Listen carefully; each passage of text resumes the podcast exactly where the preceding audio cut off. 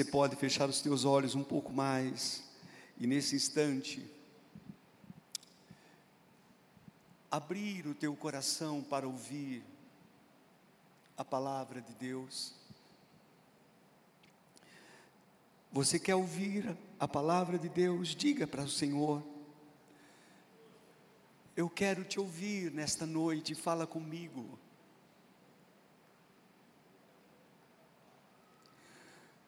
Ó oh Deus, tu que trovejas sobre as águas, tu que operas grandes sinais e maravilhas, libera a tua unção, libera o teu poder.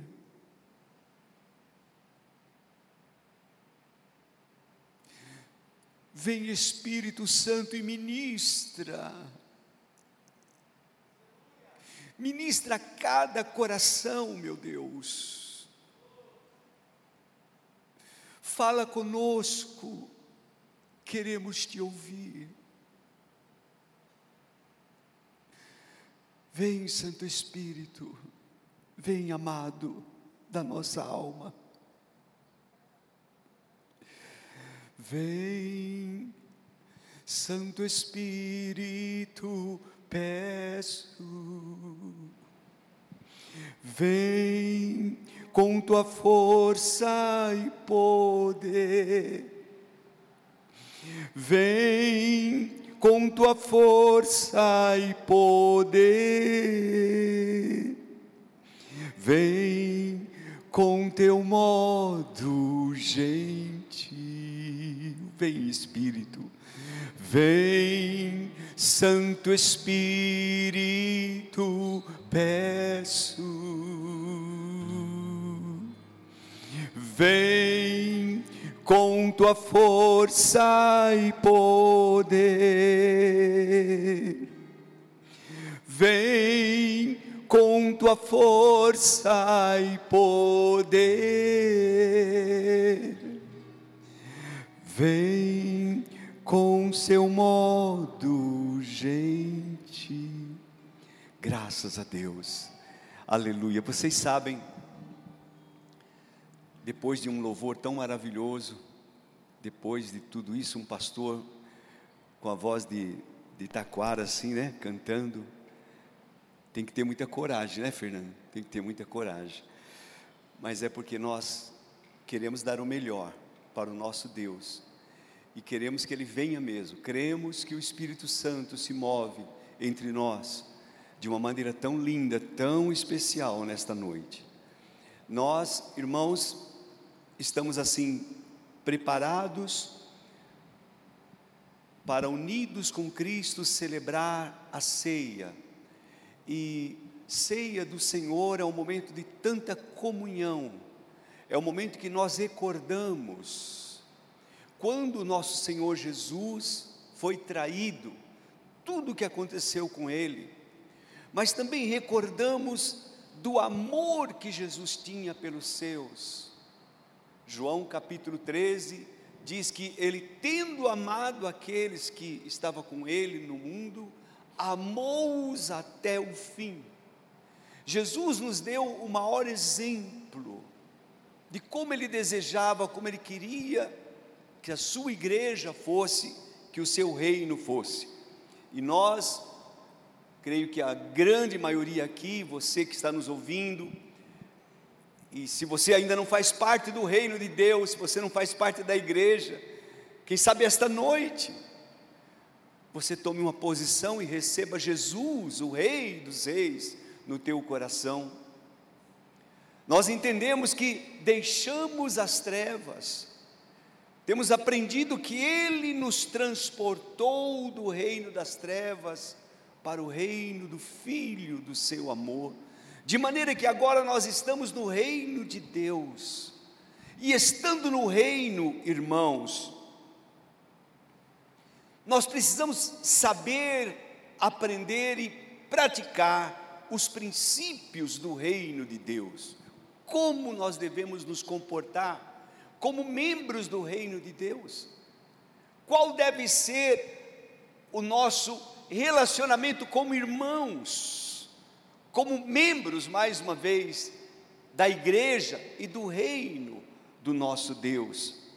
É preciso que nós saibamos, nós que formamos a igreja, saibamos como agir, aquilo que Deus tem mantido ou escrito, dado para nós. As cartas apostólicas são, em especial, um exemplo, uma doutrina, um modelo que nós devemos ler e aprender e praticar, irmãos, porque afinal somos uma igreja apostólica, somos fundados, firmados, edificados sobre o fundamento dos apóstolos e dos profetas, tendo como base o nosso Senhor Jesus Cristo. Então, em Romanos capítulo 14, que é o, o tema deste mês em especial, só que nós queremos ler desde o versículo 1, na NVI, por favor. Romanos 14, o nosso amado apóstolo Paulo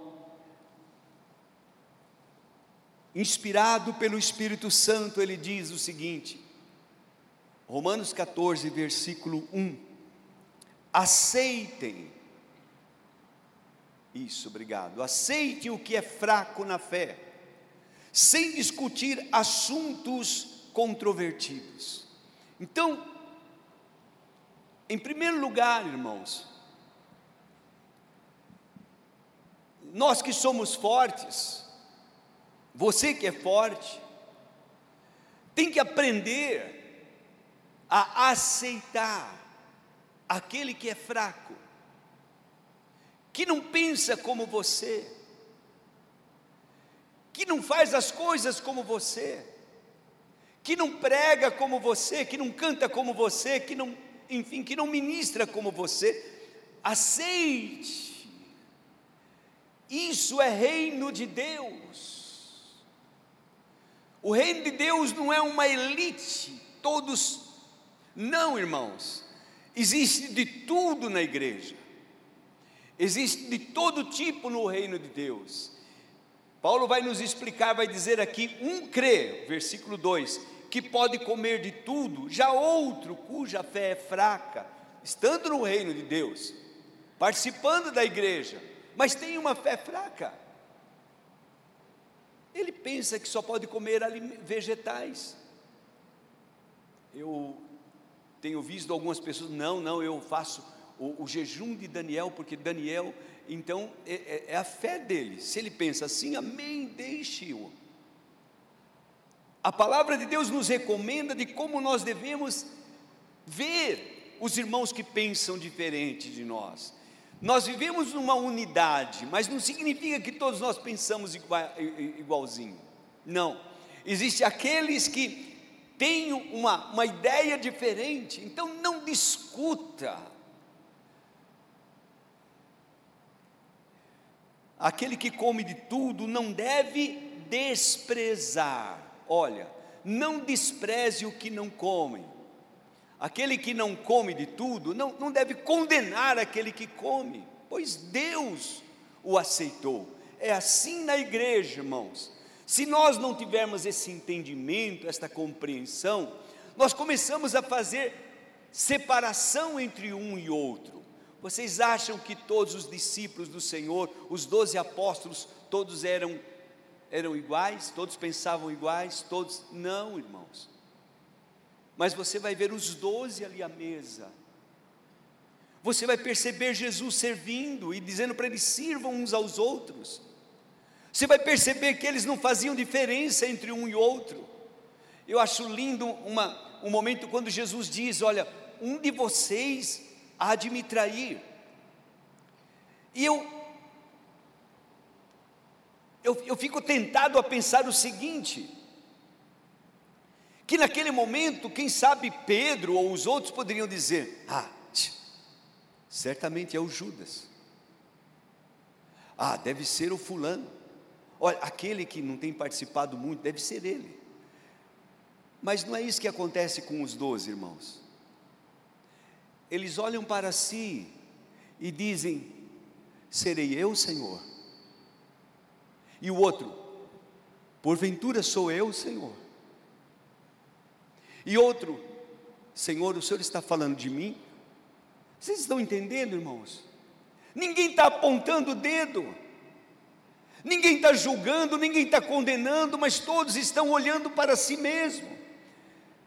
O nosso mestre formou uma equipe assim. E nós precisamos atentar para isso, irmãos. Deus aceitou. Quem é você? Eu gosto dessa expressão. Quem é você que julga o servo alheio? Vê aquele irmão, vê aquele outro. Eu ainda estou em Romanos 14, acho que versículo 4 por aí. Quem é você que serve, que, que julga o servo alheio? É para o seu Senhor que ele está em pé ou cai, e ficará em pé, pois o Senhor é capaz. O Senhor é capaz de sustentar o mais fraco que tiver aí. Talvez eu não, talvez nós, como pastores, não, não, esse, esse não serve para nós. Mas Deus sustenta, Deus guarda, Deus o retém, Deus o diz, diz: é meu, é meu, é meu. Então, atente para isso, amados, atente. Deus é capaz de sustentar. Versículo seguinte diz: A quem considere um dia mais sagrado que o outro. Sim ou não? Não é verdade que tem pessoas que dizem: Não, esse dia é santo, esse dia é. Nós vamos discutir isso, irmãos? Não, não discuta. Não fique discutindo a outro que considera iguais todos os dias. Cada um deve estar plenamente convicto.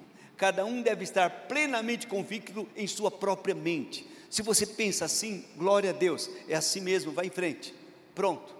Não vamos discutir, não vamos falar, não vamos é, é, causar divisão entre nós.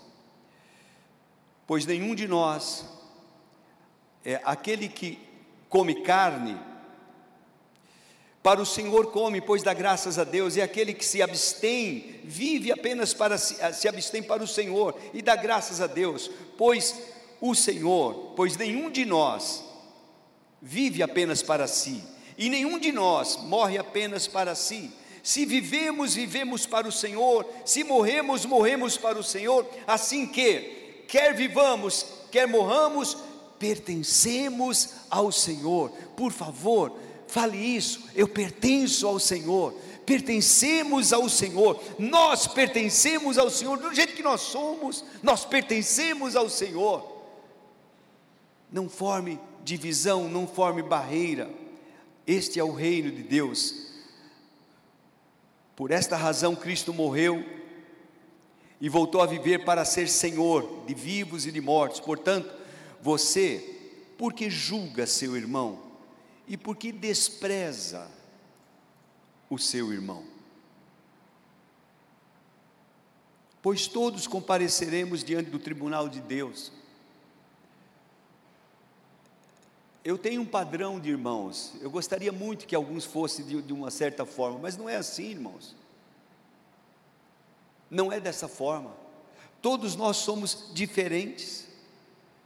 Eu gosto de um estilo de pregação, não gosto muito de outro, mas isso não significa que eu vou desprezar aquele irmão. Deus fala, e eu vou ouvir, eu vou estar atento para ouvir aquilo que Deus está falando comigo, pois todos nós, este versículo é forte, todos compareceremos diante do tribunal de Deus, porque está escrito por mim mesmo jurei, diz o Senhor, diante de mim todo joelho se dobrará e toda língua confessará, confessará que sou Deus. Assim, cada um, assim cada um não, de nós prestará contas a si mesmo a Deus. Portanto, deixemos de julgar os outros. Em vez disso, façamos o propósito de não pôr pedra de tropeço no caminho de nenhum irmão. Isso, isso é forte, não é, queridos? Por pedra de tropeço ou um obstáculo no caminho de algum irmão. Não, não, não faça isso. Não coloque pedra de tropeço no caminho de nenhum irmão. Pois lá no versículo 17: Pois o reino de Deus não é comida nem bebida, mas justiça, paz e alegria no Espírito Santo. Este é o reino de Deus. E diz mais: aquele que assim serve a Cristo é agradável a Deus e aprovado pelos homens. Então há uma maneira de nós servirmos a Cristo que é agradável a Deus e que é aprovado pelos homens. E a maneira é sem julgamentos. Não julgue, não aponte o dedo. Não, não faça isso. Se você julgar, se você apontar o dedo, se você colocar tropeço na vida de um irmão, no caminho de um irmão, se uma palavra tua, quem sabe minha, fizer com que o irmão deixe de vir à igreja, Sabe, queridos, nós somos uma grande igreja aqui em Itupeva, graças a Deus por isso. Então, eu sei que é difícil nós pastorearmos todos. Mesmo tendo uma boa equipe pastoral, nós temos dificuldades. E, e quando tínhamos as células funcionando a todo vigor, que hoje está retornando devagar por, por conta da pandemia, é claro que havia uma assistência melhor, para os, os irmãos, nós tínhamos o culto do fiel, trabalhávamos com os nossos líderes, com os supervisores, mas hoje nós temos um, uma certa limitação, e, e dói no meu coração quando eu sei que alguém está afastado. Esta semana liguei para alguns e, e, perguntei, meu irmão, porventura eu, eu fiz alguma coisa, falei algo, o que, que aconteceu?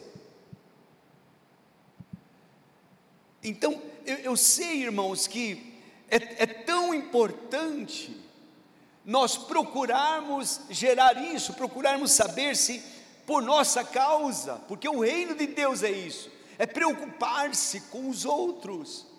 Se por acaso alguma coisa que eu fiz machucou alguém, sabe o que o Senhor Jesus diz, irmãos?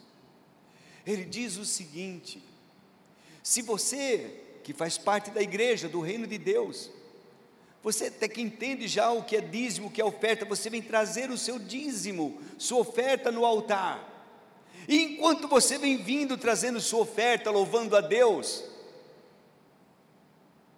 lembrar-se de que alguém tem alguma coisa contra você. Deixe a sua oferta ali e volte para se reconciliar com o seu irmão. É isso que o Senhor Jesus diz, irmãos, que nós temos que fazer isso. Mateus 5, 21 a 24 está esse texto. Cuidado com as suas palavras. Veja, se nós dissermos para um irmão, você é um chato, irmão, olha, Jesus diz: se você disser ao seu irmão, você não vale nada, você será julgado pelo tribunal. Qual o tribunal? O de Deus. Alô? Se você disser chamar o seu irmão de idiota, hum, você estará em perigo de ir para o fogo do inferno.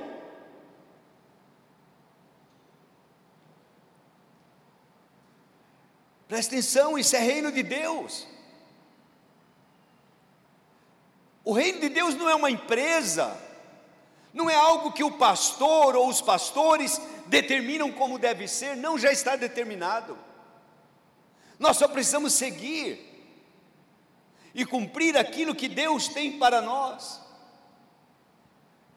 Então nós precisamos aprender a viver no reino.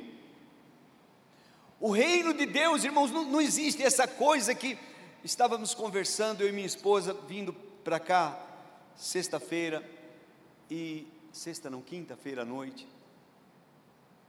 Uma viagem tão gostosa, tão bem, nós conversando, trocando ideias sobre a igreja, trocando ideias sobre algumas situações é, dos irmãos, tanto lá de Mococa, como daqui, como de outros lugares, porque nós temos um peso em nosso coração pelas demais igrejas, Hoje ainda estava conversando com um dos nossos pastores lá do Nordeste. A gente tem um peso, irmãos, sempre estamos com isso no coração.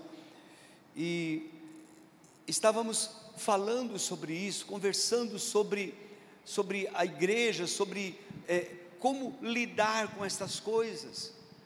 E, e ver que tem tantos irmãos preciosos,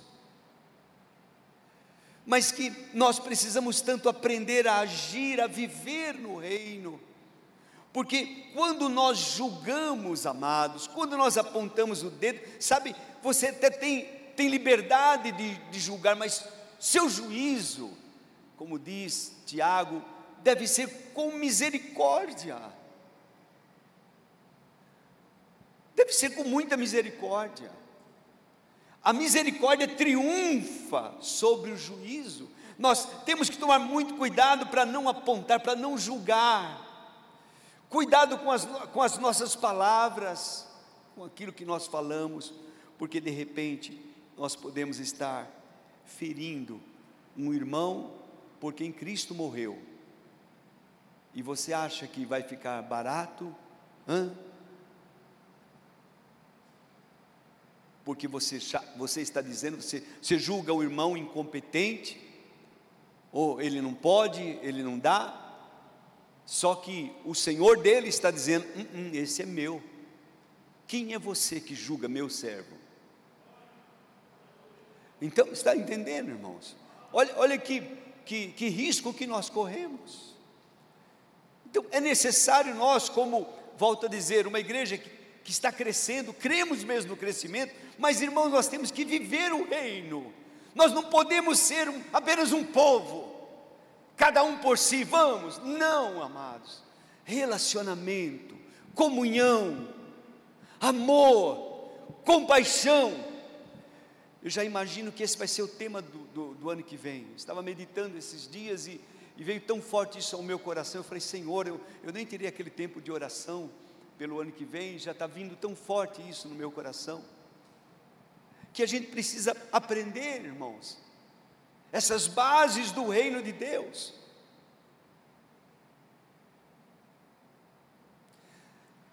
Deixe Deus fazer justiça, deixe Deus fazer as coisas, não aponte você o dedo. E olhe, irmãos, O apóstolo Paulo diz por quê? Aí ele conclui dizendo: Olha, eu digo isso para vocês, eu estou falando isso, irmãos de Roma, irmãos de Tupéva, irmãos do Brasil, eu estou falando isso porque o reino de Deus é justiça. O reino de Deus é justiça. E eu e você Estamos envolvidos nesse reino, somos justos. Ah, pastor, o senhor talvez, mas Fulano, não. É. Justificados, pois, Romanos 5, 1, se não me falha a memória. Justificados, pois, pela fé. Somos justificados pela fé. Se você crê em Deus, não importa o que você cometeu, se a justiça dos homens te, te prende, te pega, se os pastores, Deus diz, Ele é justo, Ele é meu, Ele faz parte do reino, tendo sido, pois, justificados pela fé, somos justos, somos justos. Deus tornou pecado aquele que não conheceu o pecado, Jesus para que nele nós fôssemos feitos justiça de Deus.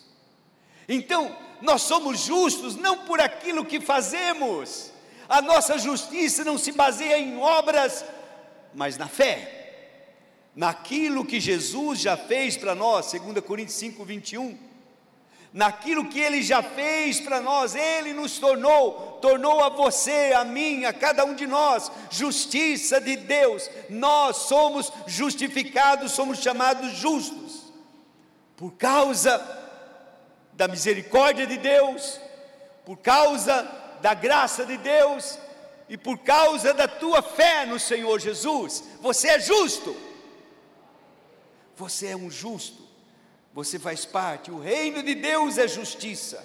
O reino de Deus é justiça. Então, não é por aquilo que você faz, não é porque eu sou o pastor que não, irmãos, não é título, não é cargo, não é posição, não é, não, é a fé, somente a fé, é por causa que você crê. Não importa a tua condição. Se você está aí, você diz: "Mas pastor, eu não faço nada na igreja". Eu pergunto: você crê no Senhor Jesus? Se você crê, você é um justo. Você faz parte do reino. Você faz parte do reino, você faz parte do reino, você faz parte do reino, você faz parte do reino. Você foi chamado. Ah, irmãos, porque porque não há um justo, não há um sequer. Não há um justo, não há um sequer, não há ninguém que possa dizer: "Não, eu, eu não". As nossas justiças, nossas próprias são como trapos de imundícias, não vale nada para Deus. Jesus disse: se nós não ultrapassarmos em justiça os fariseus, os escribas, os, nós jamais entraremos no reino dos céus. Mas como é que nós vamos ultrapassar aqueles homens? Só há um jeito, irmãos: pela fé no Filho de Deus, pela fé no Senhor Jesus, pela fé, pela fé. Não, não é por obras, é pela fé. É graça de Deus mediante a fé. É pela fé que você consegue. O meu justo viverá pela fé. E é, é, a tua fé que faz toda a diferença. É a tua fé que faz toda a diferença. Então, entenda isso. O reino de Deus é verdade, é justiça, mas nós somos justificados não por obras, não porque Senhor, olha para mim, que eu sou dizimista fiel, eu faço isso todo dia, eu jejuo, eu. Hum. E o outro, você conhece a história? Não tinha nem coragem de chegar lá na frente, mas de longe batia no peito e dizia: Tem misericórdia de mim, que sou um pecador. Quem é que voltou justificados para casa, irmãos? Quem é que voltou? É aquele então entenda, toda vez que você parecer grande, cuidado. Toda vez que você achar que você sabe mais, que você é mais, no reino de Deus não tem isso. Todos nós somos iguais, somos justificados pela fé e devemos viver pela fé. Mas, pastor, eu não posso crer que meu irmão vai melhorar. Claro, faça isso, irmãos, e ajude-o. Faça isso, creia por ele, ajude-o, ensine-o chame-o junto com você.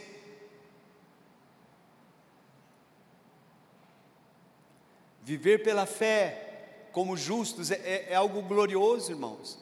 A fé nos deixa otimistas, a fé nos deixa animados, a fé nos faz positivos, nos faz crer que acontecerá alguma coisa onde nós não vemos. Nós cremos, nós confiamos, vai acontecer, virá em nome de Jesus, e assim virá.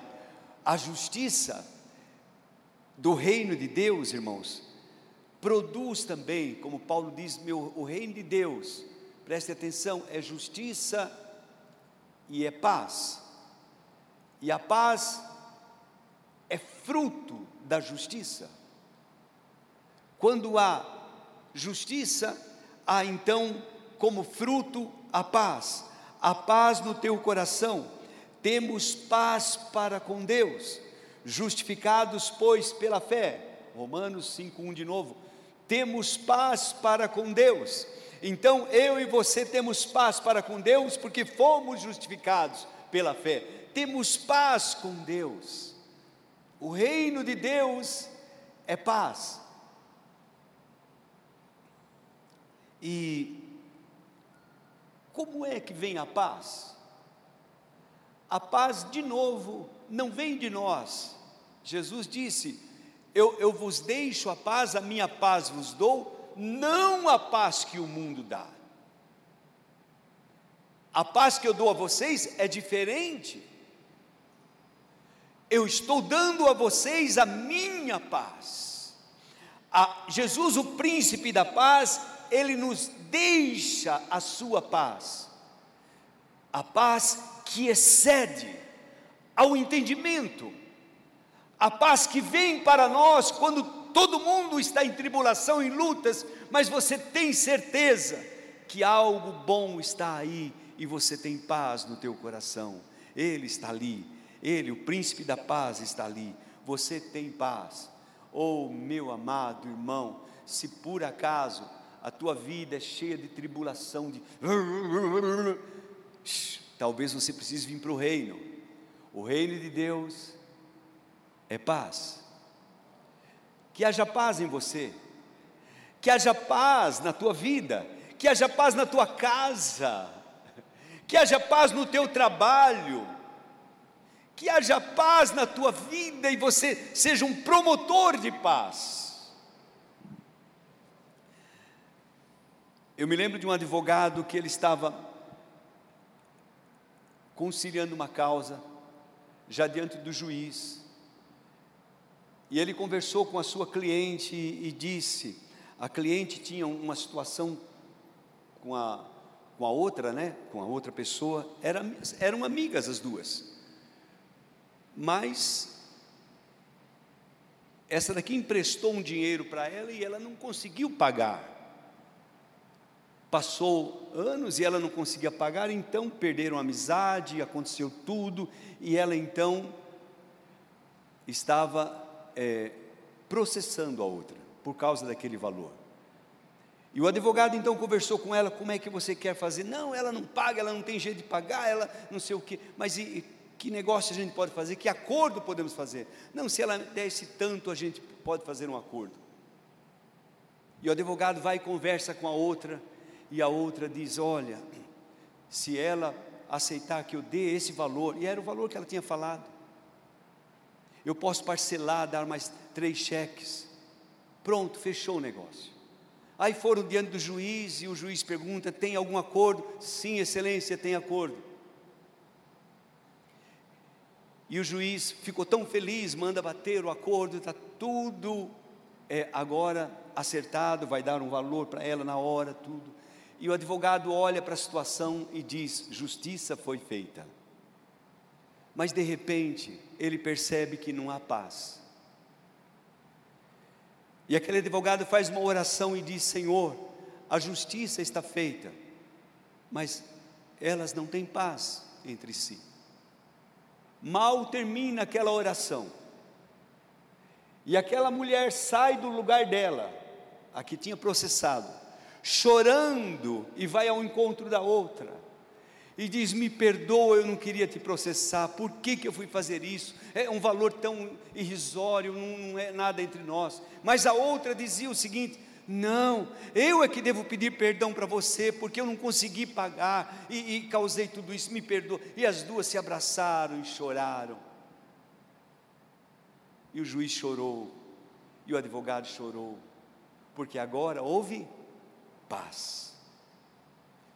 Irmãos, a justiça é bom, mas a paz é melhor.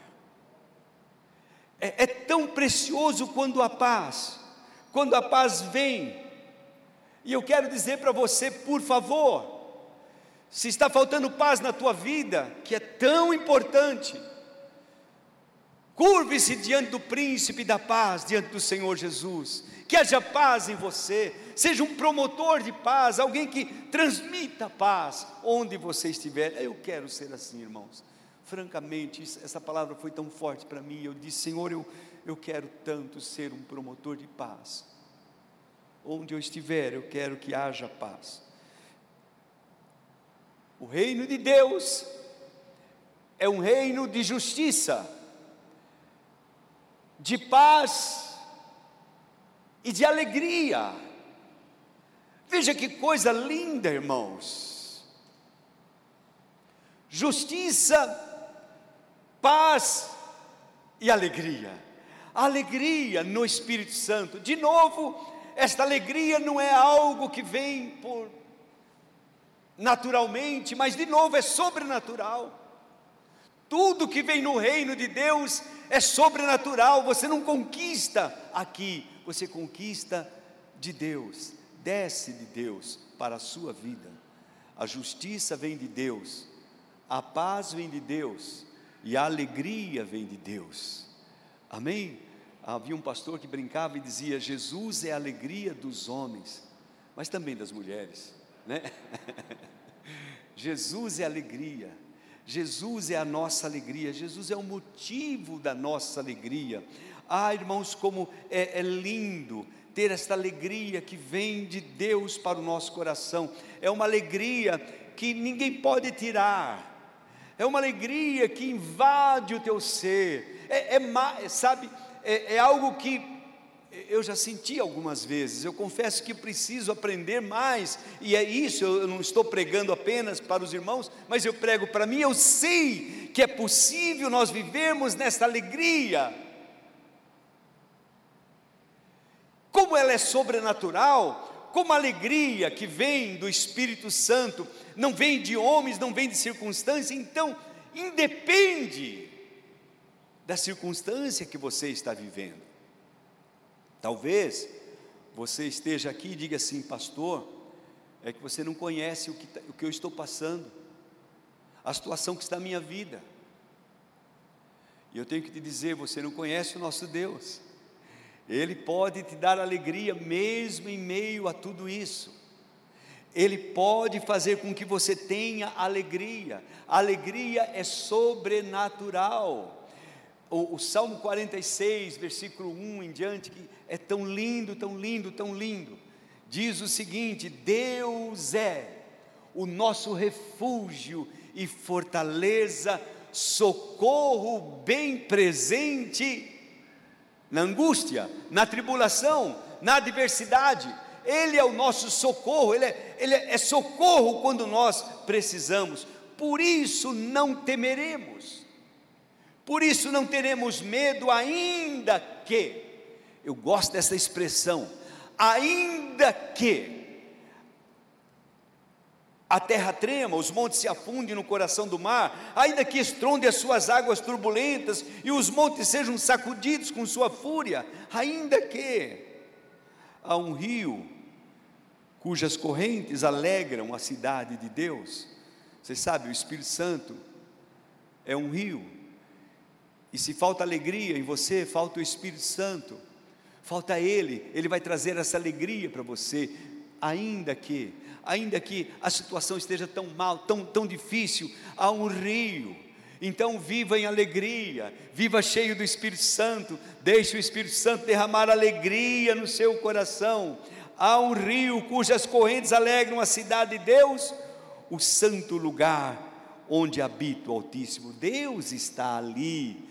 Deus está aí, nesta alegria, nesta paz, nesta confiança. Quem é que se alegra, irmãos? Quem se alegra é quem tem esperança, quem se alegra é quem tem fé, quem se alegra é quem tem amor. Quando nós temos isso, nós passamos pela, pelas situações mais difíceis e avançamos, porque Ele é conosco. Não seremos abalados, não seremos abalados. Aqueles que confiam no Senhor, Salmo 125. Aqueles que confiam no Senhor são como o monte de Sião que não pode se abalar, não pode se abalar, não pode se abalar, mas permanece para sempre. Os que confiam no Senhor não se abalam, não se abalam, venha o que vier, o, o, o problema que vier, você não se abala, não seremos abalados, não seremos abalados. Nós vimos o testemunho da, daquele casal, daquela família de, da Igreja Batista Shalom, a filha com câncer, numa situação terminal, e eles juntos, louvando ao Senhor, confiando no Senhor, nosso Deus, não é isso? Em seu eterno amor, não seremos abalados, não seremos abalados, não seremos abalados. A confiança em Deus te mantém firme. A confiança em Deus te mantém em paz. A confiança em Deus te mantém alegre, mesmo em situações adversas. Aqueles que confiam no Senhor são como os montes de Sião. Diga isso, faça uma boa confissão, diga: Eu sou como um monte de Sião, eu não me abalo. Aleluia! Glória a Deus, glória a Deus. Há uma, uma passagem em Abacuque, quem conhece o livrinho de Abacuque, é um livro tão curtinho, mas começa com tanto questionamento do profeta, o profeta falando com Deus, discutindo, ó oh, Deus, isso é injusto, o que está acontecendo? Ah, meu Deus, e aquela oração tão delicada, tão difícil, mas de repente, ele faz algo que eu e você devemos fazer durante esses momentos. Ele fala: Eu vou me colocar na minha torre de vigia, eu vou ficar ali e eu vou ver o que Deus vai falar comigo, como é que ele vai sair dessa. E de repente Deus fala mesmo, Deus fala com ele, e o coração dele se acalma, o coração dele tem paz, porque Deus transmite paz. E quando termina aquele período, aquele tempo, irmãos, ele então diz, o versículo 17, Abacuque 3, ele diz: mesmo não florescendo a figueira, ainda que, ainda que, coloca na, na RA, por favor, eu gosto na RA, diz assim: ainda que a figueira não floresça, nem haja fruto na vide, o produto da oliveira minta, e os campos não produzam mantimento, as ovelhas sejam arrebatadas do apriscos, e nos currais não haja gado, ainda que tudo aconteça de pior, todavia, diga todavia, eu me alegro, eu me alegro no Senhor, o reino de Deus é alegria, eu me alegro, eu exulto no Deus da minha salvação, eu vou me alegrar em Deus, ainda que tudo aconteça de errado,